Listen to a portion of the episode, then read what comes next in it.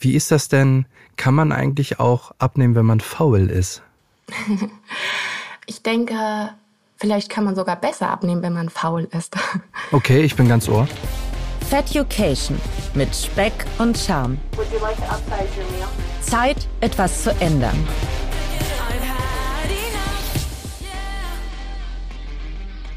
Einen wunderschönen guten Tag, liebe Fettuccinis. Ich hoffe, euch geht es gut. Eine neue Woche ist da, ein neuer Dienstag auch und damit auch eine neue Folge von Feducation. Heute bin ich glücklicherweise wieder mal nicht alleine. Ich habe eine ganz bezaubernde Dame bei mir, also digital zumindestens. Und sie lächelt mich schon gerade an. Schade, dass ihr das nicht sehen könnt, aber äh, während der Aufnahme, wir haben es jetzt gerade 9 Uhr und das ist ein wunderschöner Start in den Tag. Hi Lana. Hi Serda. Wie geht's dir? Sehr gut, ich freue mich hier zu sein. Also auch nochmal vielen, vielen Dank für die Einladung. Ähm, ja, ich strahle, denn ich freue mich sehr über dieses Thema Abnehmen heute mit dir und mit den Zuhörern reden zu können. Und ja, guten Morgen alle zusammen. Wer bist du eigentlich und was machst du so, ehe ich dich jetzt hier versuche vorzustellen und vielleicht was Falsches sage? Ja, also ich heiße Lana, Lana Nut, um ganz das zu sagen. Ich komme aus Erklenz. Das ist, das kennt wahrscheinlich kein Mensch. Das ist äh, bei Mönchengladbach, relativ im Westen von Deutschland. Ich bin äh, Fitnesstrainerin und Coach. Und ich arbeite vorwiegend online und vorwiegend mit Frauen an ihrem Gewicht, an dieser Gewichtsveränderung. Und wie gesagt, ich bin Fitnesstrainerin und Coach. Und das bedeutet eben auch, dass ich ähm, versuche, eine ganzheitliche Abnahme zu begleiten. Das bedeutet für mich, dass eben nicht nur diese äußere, dieses körperliche eine Rolle spielt, sondern vor allem auch dieses innere.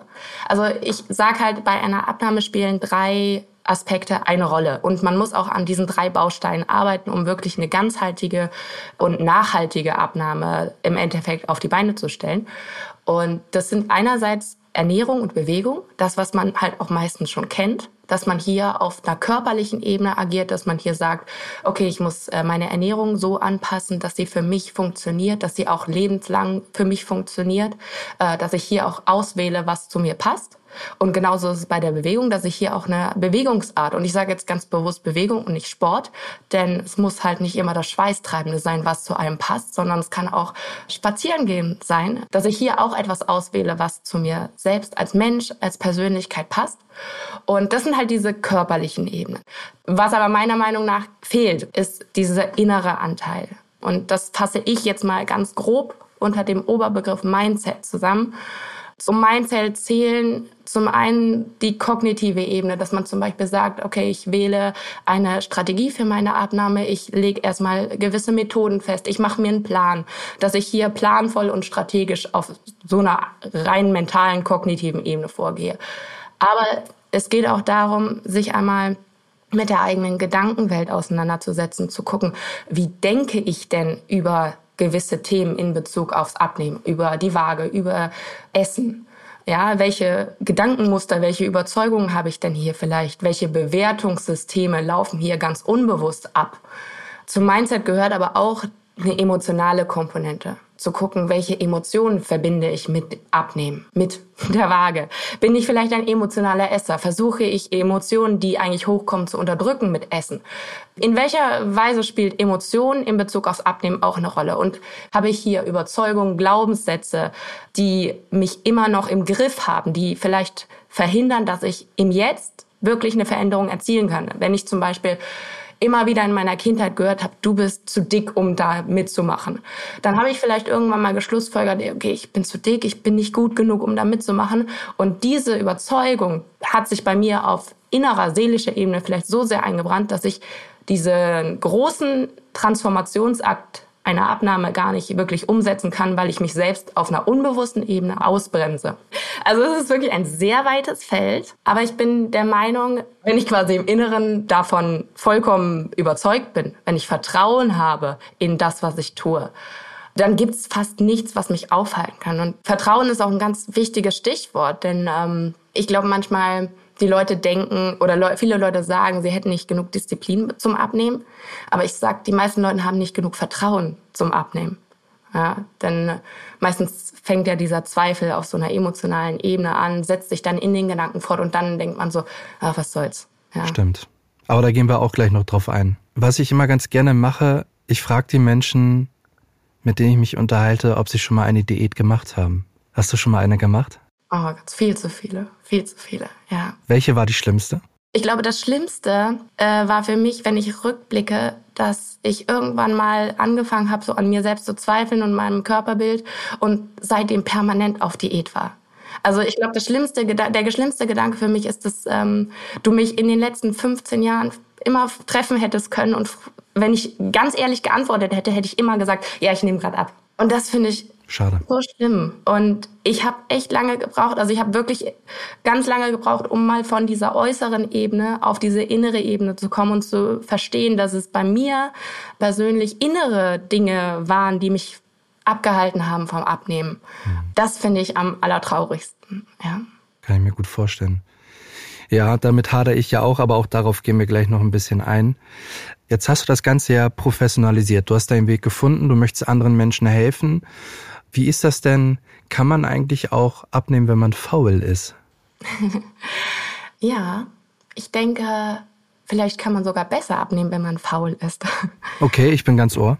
Warum? Ja, also, wenn wir sagen faul, dann sehen wir das so negativ. Ne? Aber faul bedeutet ja auch immer irgendwo Effizienz, äh, ne? dass man halt nur das Nötigste macht. Ich glaube, vielleicht manchmal ist es äh, sogar hilfreich, faul zu sein und ähm, nicht zu viel zu machen. Ja?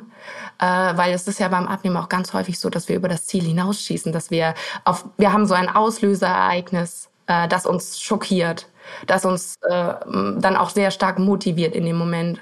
Und dann beschließen wir, alles zu ändern, weil wir gerade diese Kraft haben, diese Energie haben. Und man nimmt sich dann zu viel vor. Wenn man jetzt zum Beispiel faul ist und hier, ja, sag mal so, okay, ganz locker, ganz langsam, ich mache jetzt erstmal nur das eine, gehe nur schrittweise vor, ja, also eher faul, äh, dann ähm, ist die Wahrscheinlichkeit, dass man das durchhält, viel höher. Ja, also es geht nicht darum, ähm, dass man faul ist, sondern wo man halt faul ist. Ne? Natürlich, man muss was tun. Und jetzt auch, wenn man diese drei Komponenten betrachtet, wenn man immer nur auf dieser inneren Ebene bleibt und immer nur hier arbeitet, äh, dann wird sich im Äußeren ja auch nichts verändern. Also man muss schon auch in die Aktion kommen. Man, wenn man rumsitzt, dann wird sich wahrscheinlich nichts tun. Aber es ist manchmal ganz clever, nicht zu viel zu machen, sondern wirklich auch mal ein bisschen träger zu sein und sich dabei. Zeit zu lassen. Ja, mhm. deswegen, manchmal ist es ganz gut, faul zu sein. Ja. Wenn ich an faul denke, denke ich auch ganz oft daran, dass ich nicht so gerne Kalorien zähle. Ich, ich möchte nicht mit der Küchenwaage oder mit irgendeiner Tracking-App durchs Leben laufen und permanent irgendwie gucken, was wiegt das oder wie viel Kalorien hat dies und jenes. Kann man auch ohne Kalorien zählen vernünftig abnehmen? Auf jeden Fall. Kalorien zählen hat so lange eine Berechtigung, wo man das nutzt, um zu lernen. Ja, also einfach sich mal, ich denke manchmal ist es sinnvoll, sich ganz am Anfang damit auseinanderzusetzen, was denn jetzt überhaupt in meinem Essen drinsteckt, wie viele Kalorien es hat. Ähm, aber es gibt ja auch mittlerweile Tools, die halt nicht nur Kalorien aufzählen, sondern eben auch die Makronährstoffe. Also auch einmal zu gucken, okay, wie setzt sich mein Essen denn zusammen? Und hier einfach mal zu lernen. Und in diesem Zusammenhang denke ich, ist Kalorien ganz, zählen ganz gut. Aber äh, die Lernkurve ist am Anfang sehr steil und nimmt dann auch irgendwann ab. Irgendwann kann man es auch loslassen, weil man keinen Effekt mehr davon hat. Wie machst du das mit deinen, mit deinen Jüngern? Ich persönlich bin ein sehr großer Fan von Fotoprotokollen. Das mache ich ganz häufig mit meinen Coaches auch, dass ich sage, fotografier doch mal, was du isst. Ja? Denn das, worum es dabei geht bei dieser Maßnahme, ist Bewusstsein zu schaffen und äh, das Ganze auch präsent zu machen. Ja, auch wirklich mal schwarz auf weiß sich anzugucken, was liegt denn da auf meinem Teller? Denn meistens ist es ja so eine automatische Handlung, wir essen und dann ist der Teller weg. Mhm. Und wenn wir es jetzt nicht gerade für Instagram richtig schön fotografieren, äh, dann ne, dann geben wir dem Ganzen auch nicht wirklich Beachtung.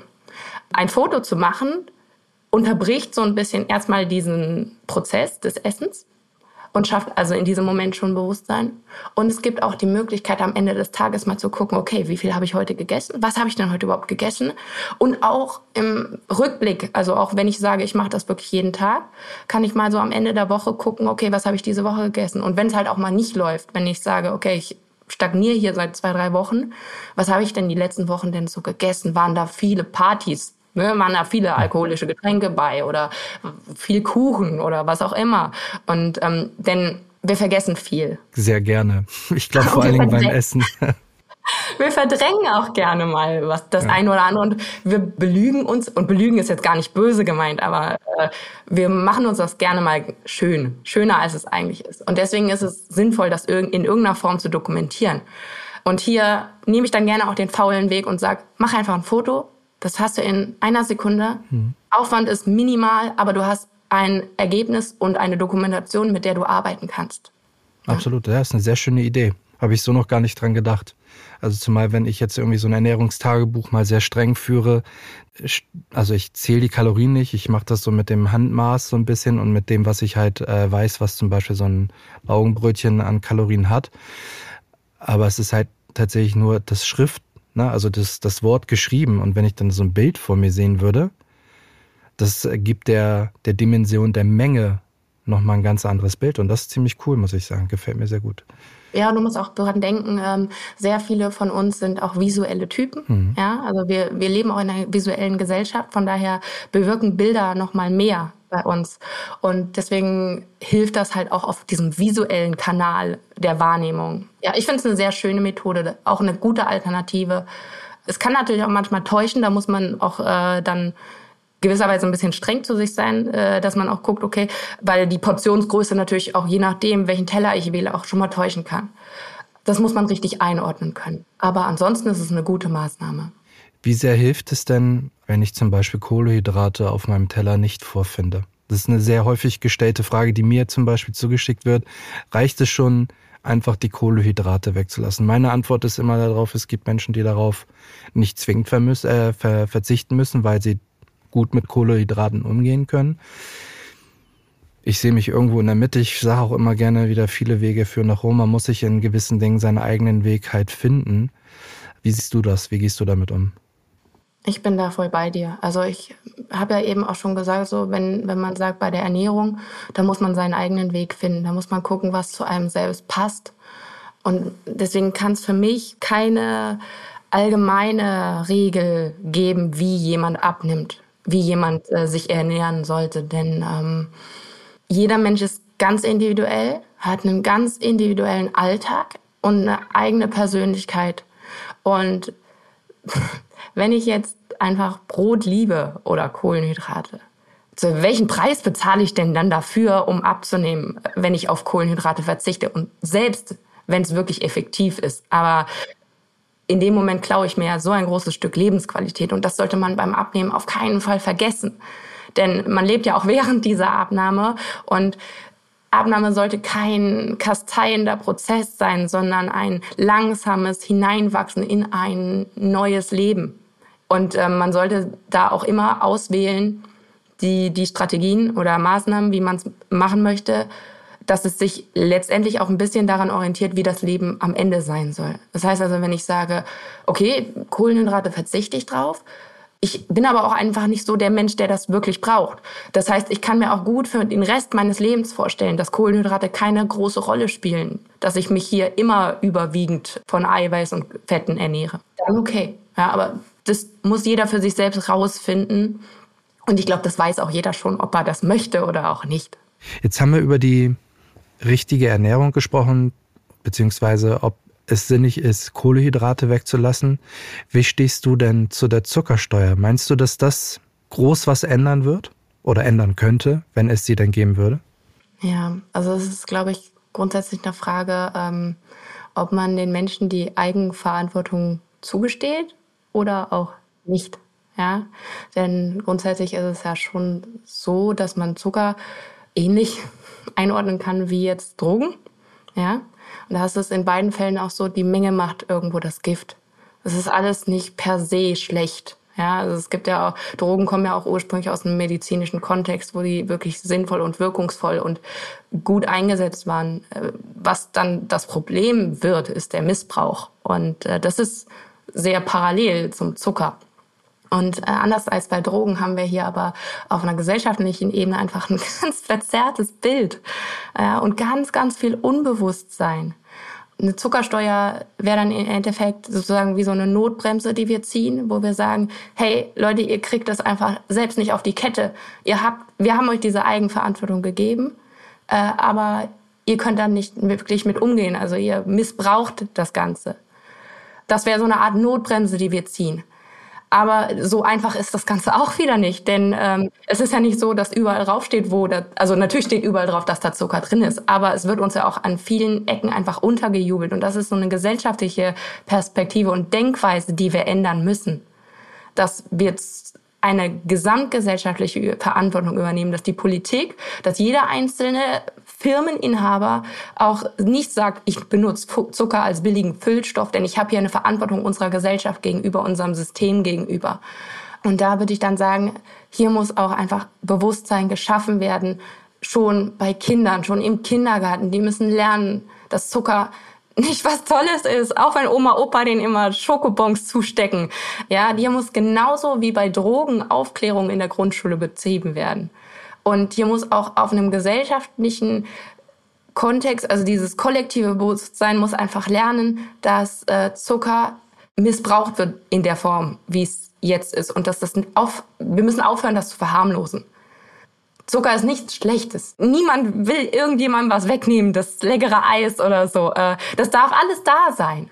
Aber wie gesagt, die Menge macht das Gift. Und in der Form, wie es jetzt ist, missbrauchen wir es. Also, um die Frage kurz nochmal zu beantworten, das kann eine Maßnahme sein, aber es ist eher so eine sehr oberflächliche Notbremsenmaßnahme und keine tiefgreifende Veränderung, die es in diesem Kontext braucht. An welchem Punkt des Wandels ist dann beispielsweise Sport auch ein wichtiger Bestandteil oder die Bewegung an sich? Weil ich merke zum Beispiel gerade, dass jetzt so seit mittlerweile zehn Wochen mein Gewicht gar nicht mehr runtergeht und ich würde sagen, dass meine Ernährungsumstellung ganz gut vollzogen ist, dass ich ein gutes, einen guten Blick darauf habe, was ich so Tag ein, Tag aus zu mir nehme. Ich meine, klar, sicherlich ist auch an den einen oder anderen Tagen, die, ich sag mal, höher mit Frust gestellt sind, auch ein bisschen mehr, ja, Blödsinn dabei. Aber so alles in allem sehe ich das als in Ordnung an für den Moment. Wie kann man dann, ist da jetzt der Moment denn zu sagen, okay, dann musst du mal schauen, dass du das Plateau mit, mit Sport überwindest oder gibt es da einen anderen Weg eventuell? Ja, also es gibt natürlich unzählige Gründe, warum das Gewicht stagnieren kann. Natürlich, wenn man es jetzt so ganz grob runterbrechen möchte, dann kann man sagen, okay, du bist ja an einem Punkt, wo du sagst, der Sport müsste erhöht werden oder das Essen reduziert äh, wobei ich immer lieber ein bisschen mehr Bewegung sage als ein bisschen weniger Essen. Hier sollte man mal, in, wenn man nur auf die Bewegung schaut, auch mal auf die Alltagsbewegung schauen. Denn Alltagsbewegung ist ein ganz, ganz großer Faktor. Wie viele Schritte mache ich denn pro Tag? Äh, wie viel bewege ich mich denn wirklich? Ja, sitze ich habe ich einen Bürojob, sitze ich wirklich viel rum, dann kann da natürlich auch nicht viel entstehen. Fahre ich dann auch die Strecken mit dem Auto. Dass man hier vielleicht erstmal nur in diesem kleinen Rahmen guckt, kann ich denn hier schon wieder etwas vermehren. Und ähm, man muss halt bedenken, wenn ich das täglich mache, dann ist es in der Summe wieder richtig viel. Und was man halt auch bedenken muss, ist, dass der Körper und der Geist ja auch zusammenhängen. Das heißt also, je mehr du dich natürlich auch bewegst, und jetzt sei es nur diese klitzekleinen Dinge, hast du sicherlich auch schon mal bemerkt, es geht dir einfach besser, als wenn du auf der Couch sitzt und nichts machst. Ja, es geht dir vom Kopf her einfach auch besser, weil dein Körper wird besser durchblutet. Dein Körper will ja auch bewegt werden. Und von der Bewegung aus Richtung deine Gedanken, deine Gefühle, die sich dadurch verbessern, triffst du dann auch wieder bessere Entscheidungen, was das Essen angeht. Ja, also man kann das gar nicht so voneinander trennen.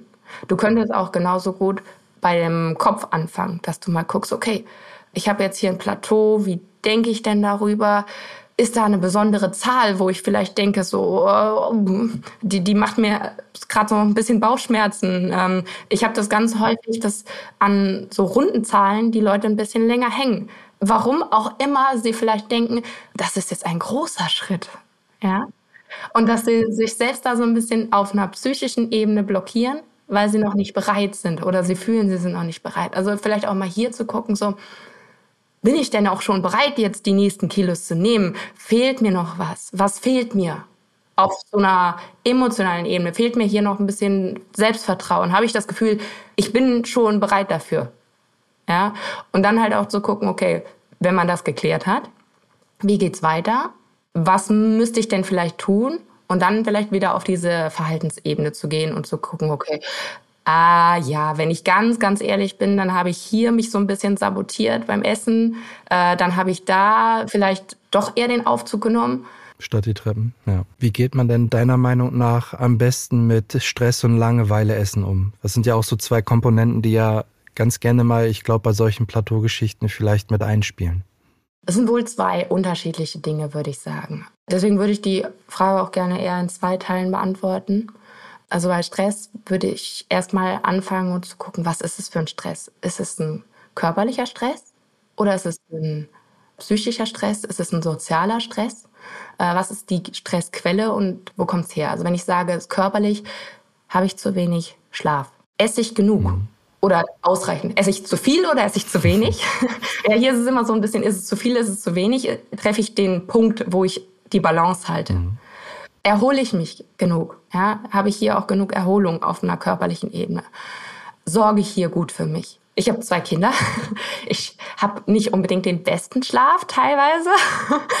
Dieser Schlafmangel, den äh, merke ich ganz, ganz deutlich, dass mein Körper mir auch immer wieder das falsche Signal sendet. Ja, also ich denke ganz häufig, ich habe Hunger, aber ich weiß genau, ich habe, ich esse genug.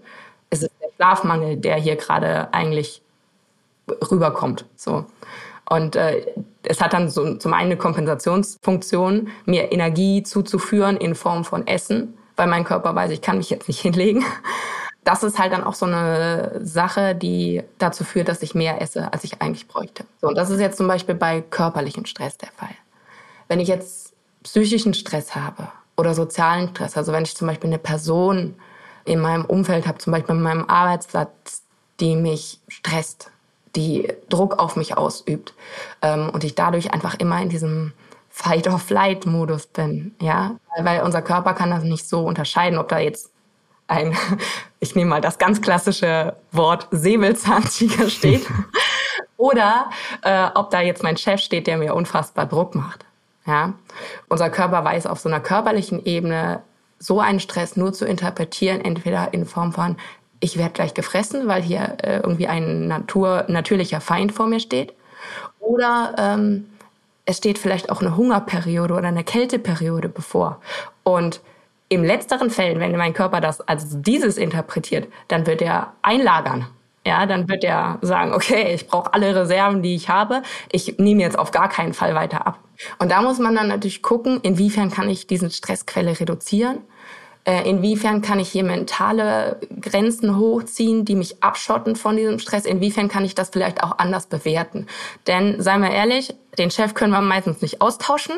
Bei diesen Faktoren ist es meistens eher so, dass man seine innere Einstellung zu dieser Stressquelle verändern muss. Denn die Stressquelle, darauf zu warten, dass die sich verändert, wird seltenst passieren. Also das ist so die Art und Weise, mit Stress umzugehen erstmal zu gucken, wo kommt der Stress her?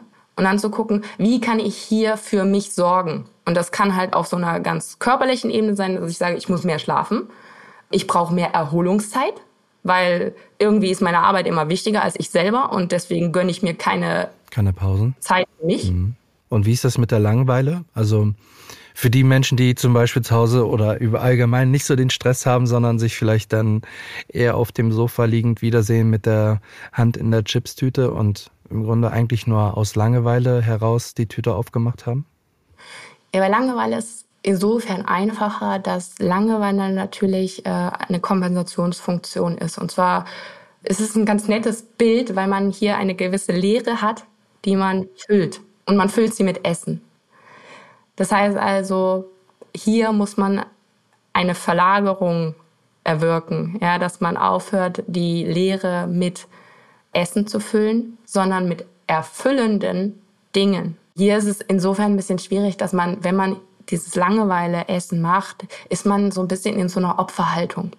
Äh, man fühlt sich auch ohnmächtig und man fühlt sich selbst als Opfer. Mhm. Äh, man nimmt, man nimmt diese Zeit, die man hat, eher als erdrückend wahr, statt zu sagen, hey, sollte dankbar sein oder ich bin dankbar. Und Dankbarkeit ist ja auch hilfreich, wenn man sagt, wirklich, ich, ich lerne für diesen Moment jetzt dankbar zu sein, der mir die Freiheit gibt, wirklich zu tun, was ich will. Denn dann begegnet, begegnet man dem Moment mit einer anderen Haltung. Absolut. würde ich, zu, ja, würde ich dir zustimmen. Ja. Also hier vielleicht, ne, und das ist jetzt auch nur so ein grober Richtlinie, sich erstmal fragen, so, wie möchte ich wirklich mein Leben gestalten? Wie möchte ich diesen Raum, der mir geschenkt wird, ja, wie möchte ich den füllen, statt mich selbst zu füllen? Mhm. Ja, absolut. Absolut richtig. Damit ist es auch eigentlich eine ganz schöne Überleitung zu dem nächsten Punkt. Wie kalibriere ich dann im Idealfall mein Mindset? Also wie komme ich vielleicht so ein bisschen aus diesem, aus der, wie du es gerade genannt hast, Opferrolle raus, mich irgendwie auf dem Sofa zu krümeln und Chips in mich hineinzustopfen, um halt irgendwie zu sagen, ich, eigentlich möchte ich ja was verändern, aber irgendwie fehlt mir so gefühlt so ein bisschen das Werkzeug. Und ich glaube, viele von uns wissen, was, was es heißt, gesunde Ernährung in seinen Alltag zu integrieren. Ich glaube, viele von uns wissen auch, dass Spaziergehen besser ist, als auf dem Sofa zu liegen. Aber wie kriege ich da meinen Kopf dazu bewegt, das halt anzunehmen und auch zu möchten?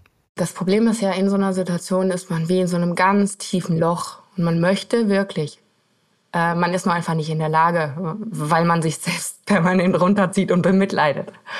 Das, was mir am allerbesten in solchen Situationen hilft, ist, dass ich mir einfach ein Papier nehme und einen Stift und ich beantworte nur die Frage, was ist los? Mhm. Und ich schreibe einfach alles auf, was mir gerade durch den Kopf geht. Ja, und dann steht da zum Beispiel, äh, irgendwie schaffe ich es gerade überhaupt nicht, mich an meine Ernährung zu halten. Das ist alles so stressig. Ich lasse einfach alles raus, äh, was mich gerade nervt. Und während ich das aufschreibe, fange ich meistens schon an, Lösungen zu finden. Ja, es ist nämlich häufig, ganz häufig so, dass wir das wirklich wortwörtlich auch in uns hineinfressen, wenn es uns gerade nicht gut geht. Wir, lassen, wir halten es in, in unserem Körper.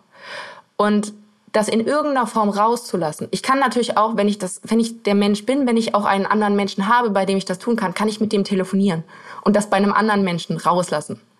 Aber wichtig ist, das in irgendeiner Form in die Welt zu bringen. Und einfach sich ein Blatt Papier zu schnappen, das hat jeder, hat auch jeder zur Verfügung. Das kann ja auch das Handy sein. Ich kann auch in meine Diktierfunktion von meinem Handy, wenn ich keine Lust habe zu schreiben. Auch das kann ich nutzen. Also einfach gucke, was ist los? Und einfach alles rausbringen. Und dann im zweiten Schritt, wenn ich das alles rausgelassen habe, zu fragen, was kann ich jetzt tun? Und es müssen keine großen Sachen sein. Zum Beispiel ähm, kann ich ja auch einfach sagen, okay, ich, ich nehme jetzt einfach für die nächste Woche vor, jeden Tag spazieren zu gehen. Würdest du sagen, dass da schon, also um überhaupt diesen Schritt zu machen, ähm, dass, dass es auch reicht zu sagen, okay, ich gehe jetzt eine Viertelstunde oder eine halbe Stunde nur raus? Muss es Müssen, müssen es gleich die 10.000 Schritte oder die Stunde sein? nein, nein. Ähm, am allerbesten ist das, wo du sagst, so, das mache ich in jedem Zustand. Ja. Ähm, und das ist auch so ein kleiner Trick, dass man hier die Schwelle wirklich ganz, ganz niedrig hält, damit äh, der Schweinehund, das selbstmitleidige Ich einfach keine Chance, kein Gegenargument hat. Ja, wenn ich sage, nur fünf Minuten, denn diese fünf Minuten, wo du dann draußen bist, wirst du schon merken, es geht dir einfach auch körperlich besser. Und, und ein ganz, ganz wichtiger Punkt ist, du gewinnst Vertrauen in dich selbst, weil du merkst, das kannst du. Und dann kann man ja eine kleine Steigerung reinbringen. Kann man. Kann man auch sein lassen. Klar, natürlich. ja, ja, sicher. Da geht es einfach nur darum, äh, das zu finden, was gerade einfach so auch das Niveau von einem ist und, und das nicht zu bewerten. Ja, denn man denkt ja so, eine Stunde ist besser als fünf Minuten. Das ist so ein Denkmuster, was direkt bei uns abläuft. Aber vielleicht ist mein Stand gerade fünf Minuten und vielleicht ist fünf Minuten für mich dasselbe wie für jemand anders eine Stunde. Und hier geht es einfach um Regelmäßigkeit. Was kann ich wirklich regelmäßig machen? Und also ich zum Beispiel, manchmal, wenn ich keine Lust habe zu lesen, ja, aber ich möchte eigentlich lesen, dann sage ich mir, okay, ich stelle mir jetzt einen Timer auf 15 Minuten nur 15 Minuten lesen. Meistens lese ich länger. ja, weil sobald ich, ich muss einfach nur erstmal reinkommen, einmal einfach erstmal anfangen. Und das ist dann kein Muss. Ich kann nach 15 Minuten aufhören, aber meistens tue ich es nicht. Und wenn ich das gemacht habe, ich habe mir einen Stift genommen, ein Stück Papier, meine Gedanken und meine Probleme eventuell runtergeschrieben. Man befindet sich ja zu diesem Zeitpunkt doch in einer relativ tiefen Phase, würde ich jetzt mal sagen. Also die Motivation, die Kraft ist vielleicht jetzt nicht gerade so vorhanden, wie man es haben möchte. Wie schafft man es sich denn mental aus so einer, so einer Phase auch rauszuziehen? Ich meine, selbst wenn man das jetzt alles gemacht hat, man hat es aufgeschrieben, es ist einem bewusster geworden, macht es das ja nicht unbedingt einfacher. Wenn du das mal machst, ich verspreche dir, hinterher geht dir viel besser als vorher. Allein dieses Rauslassen hat einen großen Effekt. Was aber auch noch helfen kann, ist, sich einfach äußeren positiven Einflüssen auszusetzen. Ja, also da auch mal selektieren, was wir gerade in uns reinlassen, nicht nur Essen. Ne? Also man kann Ernährung auch einfach auch so auf mentale Ernährung, ne? welche Podcasts höre ich, welche Serien gucke ich. Und vielleicht merkst du dann auch, wenn ich Chips esse, gucke ich immer diese eine Serie oder dieses eine Serienformat. So. Wenn es mir gut geht, dann höre ich meistens inspirierende Podcasts von Leuten, die weiter sind als ich, von denen ich lernen kann. Und vielleicht wenn ich wirklich dann noch auf der Couch liege und ich habe das gerade gemacht und ich merke, okay, mir geht es vielleicht besser, vielleicht kann ich mir dann einen Podcast von einer Person hören, anhören, die ich cool finde, die Lebensfreude ausstrahlt, die ein bisschen so ist, wie ich gerne sein möchte. Und dieser Person einfach nur zuhören.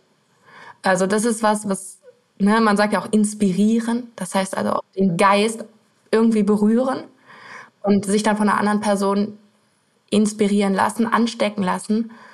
Ähm, das kann auch, ein, kann auch ein Fernsehfilm sein. Manchmal, äh, vielleicht kennst du das, wenn du einen Actionfilm guckst, dann fühlst du dich auch wie James Bond. So, ne?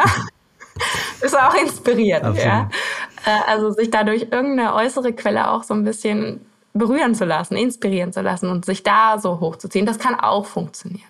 Ja? Und dann aber eben auch ganz wichtig, anzufangen und in, selbst in der Handlung zu kommen. An einem gewissen Punkt merkt man, okay, ich habe jetzt wieder die Kraft, diesen Punkt dann auch zu nutzen. Wie wichtig ist es, die Realität immer im Fokus zu haben, nicht auszublenden, auch wenn es mal nicht vorangeht. Also vor allen Dingen bei Menschen, und ich kann nur gerade mein aktuelles Beispiel nehmen, die halt stocken, und bei denen es halt irgendwie einfach nicht vorangeht mit dem Abnehmen. Wie kann man, wie kann man da am Ball bleiben? Weil oft ist es ja so, ne, die meiste Zeit oder die Anfangszeit, die geht sehr schnell. Da verliert man irgendwie innerhalb von ein paar Monaten irgendwie 10, 15 Kilo. Und dann kommt kurz, hoffentlich bei den meisten da draußen kurz mal eine Pause. Und dann geht es irgendwie wieder weiter. Aber wie kriegt man dieses kurz, wenn die Pause länger wird, überbrückt? Warum ist es denn ein Problem, dass es stockt? Naja, weil es nicht weitergeht. Na, also weil das ist ja. Warum muss es weitergehen? Um an das Ziel zu kommen, was man sich, also wo man sich vielleicht wohler fühlt oder gesünder auch ist, also nicht nur im, im geistigen Sinne, sondern auch medizinisch betrachtet. Ja, muss es jetzt sofort weitergehen?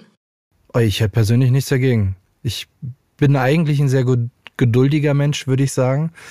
Aber es gibt so ein paar Punkte und zumal ich glaube auch ähm, viele das da draußen gut verstehen können, ist, wenn man schon so sein Leben lang gefühlt ähm, sich mit diesem Thema auseinandersetzen muss und äh, mehrere Versuche gehabt hat abzunehmen und dann halt jetzt wieder den Mut gehabt hat, rauszugehen, die Dinge anzupacken und dann halt so eine Bremse halt reingedrückt bekommt, da kann man, kann man auch wieder sehr schnell, glaube ich, in alte Muster zurückfallen. Und um das zu verhindern. Wie fühlst du dich in dem Moment, wenn du sagst, ich werde hier ausgebremst, ich habe Angst, in alte Muster reinzuführen. Was ist das für ein Gefühl für dich in dem Moment? Ja, kein schönes. Also keins, was, also tatsächlich eins, was bekannt, mir also sehr bekannt ist, weil ich schon mal an dem Punkt war und daran gescheitert bin innerhalb, ja, kürzester Zeit. Jetzt bin ich in der zehnten Woche, damals war ich so in der vierten, fünften Woche, wo ich dann gesagt habe, okay, Entschuldigung für die Wortwahl, aber scheiß der Hund drauf dann ist es jetzt so, wie es ist, dann kann ich halt auch, weiß ich nicht, die Chipstüte wieder aufreißen und die Hand reinstecken. Versuch's mal zu benennen, das Gefühl. Frust. Es ist Frust. Mhm. Es ist purer Frust, nicht weiterzukommen. Okay. Und was denkst du dann in dem Moment über dich, wenn du so frustriert bist? Ja. Das ist eine Art, des, eine Art, eine gewisse Art des Versagens ist. Mhm. Also, weil der eigene Körper oder wie auch immer die biochemischen Prozesse da vielleicht sind, der eigene Körper einen aufhält. Nicht mal unbedingt zwingt der Geist, aber irgendwas hält einen gerade auf und das mhm. fühlt sich ein Stück weit wie Versagen an, weil das ist halt kein, kein Umwelt, keine Umweltfaktoren, die da irgendwie zu Buche schlagen und sagen halt, weiß ich nicht, du hast jetzt letzte Woche jeden Tag irgendwie dir einen Burger reingezogen. Okay, das kann ich mir erklären. Das ist für mich greifbar. Aber dass der Körper jetzt halt irgendwie sagt, so nö, ist halt für mich nicht greifbar. Es ist auch ein gewisses Gefühl von Ohnmacht dann einfach in der Situation. Ne? Absolut, Dass man denkt, ja. Ja. ich mache doch so viel. Ich gebe mir doch wirklich Mühe. Wieso zeigt sich das denn nicht? Und das ist ganz wichtig zu verstehen, dass Ergebnis nichts mit dir zu tun hat. Ja? Du bist nicht das Ergebnis. Du kannst wirklich alles perfekt machen. Und manchmal zeigt es sich trotzdem nicht auf der Waage. Vielleicht hast du es gemerkt, es ist so ein bisschen auch, es ist so dieses Bedürfnis, jetzt weiterzukommen, weil man gerade noch nicht genug ist in dem Moment. Man, man möchte dieses Thema abschließen, man möchte ans Ziel kommen, weil jetzt, wie es gerade ist, ist nicht aushaltbar eigentlich, nicht ertragbar. Es ist eine schwierige Situation. Da ist Angst, da ist Frustration, da sind viele unangenehme Gefühle. Das, was man tun kann, wenn sich im Außen nichts tut, ist sich nach innen zu wenden, zu gucken, kann ich die Situation jetzt erstmal so annehmen, wie sie ist? Kann ich auch jetzt schon genug sein? Kann ich auch jetzt schon, bin ich auch jetzt schon ein wertvoller, liebenswürdiger Mensch? Gibt es an mir positive Dinge? Was spricht denn alles dafür, dass ich das trotzdem schaffe? Mhm. Auch wenn es jetzt gerade scheinbar alles gegen mich läuft. Was spricht denn dafür, dass es am Ende so sein wird, dass ich mein Ziel erreiche? Ja, du merkst, ich, man ist am Anfang in einem Angst-Mindset. Man hat Angst, dass die Kraft, die man da reinsteckt, nicht reicht, dass man dann doch wieder da landet. Und das ist genau das Gegenteil von Vertrauen. Wenn ich aber gucke, so, was spricht für mich? Welche Argumente kann ich denn haben, dass, dass am Ende alles gut wird? Wie kann ich dieses Vertrauen aufbauen? Dann nährt man eben auch dieses Vertrauen. Hier ist es ganz wichtig, wo fließt mein Fokus hin gerade im Moment? Wenn ich nämlich lerne, in dieses Vertrauens-Mindset reinzuarbeiten und mich hier selbst aufzubauen, dann merke ich, dass ich das besser ertragen kann, diese Stagnation. Dann merke ich, auch wenn es sich gerade nichts tut, ich weiß, irgendwann wird sich wieder was tun. Ich habe keine Eile, denn ich bin auch jetzt schon gut genug. Ich muss gar nicht unbedingt mich sofort verändern, weil ich in dieser Reise, in diesem Prozess gerade einfach bin und den jetzt genieße und ihn akzeptiere, so wie er gerade ist. Denn im ersten Fall, wenn ich Angst habe, ich wehre mich dagegen. Ich wehre mich gegen das Jetzt. Ich wehre mich dagegen, dass es jetzt gerade stagniert, weil es verhindert, dass ich da hinkomme. Weil ich muss ja unbedingt da hinkommen, weil vorher ist mein Leben nicht lebenswert. Krass übertrieben. Ja? Vorher kann ich nicht das und das tun. Aber wenn ich in dieses Vertrauen gehe, dann merke ich, ich kann auch jetzt schon damit anfangen, mein Leben zu leben. Ich kann auch jetzt schon XY machen. Das hat nichts mit meinem äußeren Erscheinungsbild, nichts mit meinem Gewicht zu tun. Ich bin auch jetzt schon ein wirklich wertvoller Mensch und ich habe auch jetzt schon die Kraft und die Energie, mein Leben so zu gestalten, wie ich das möchte.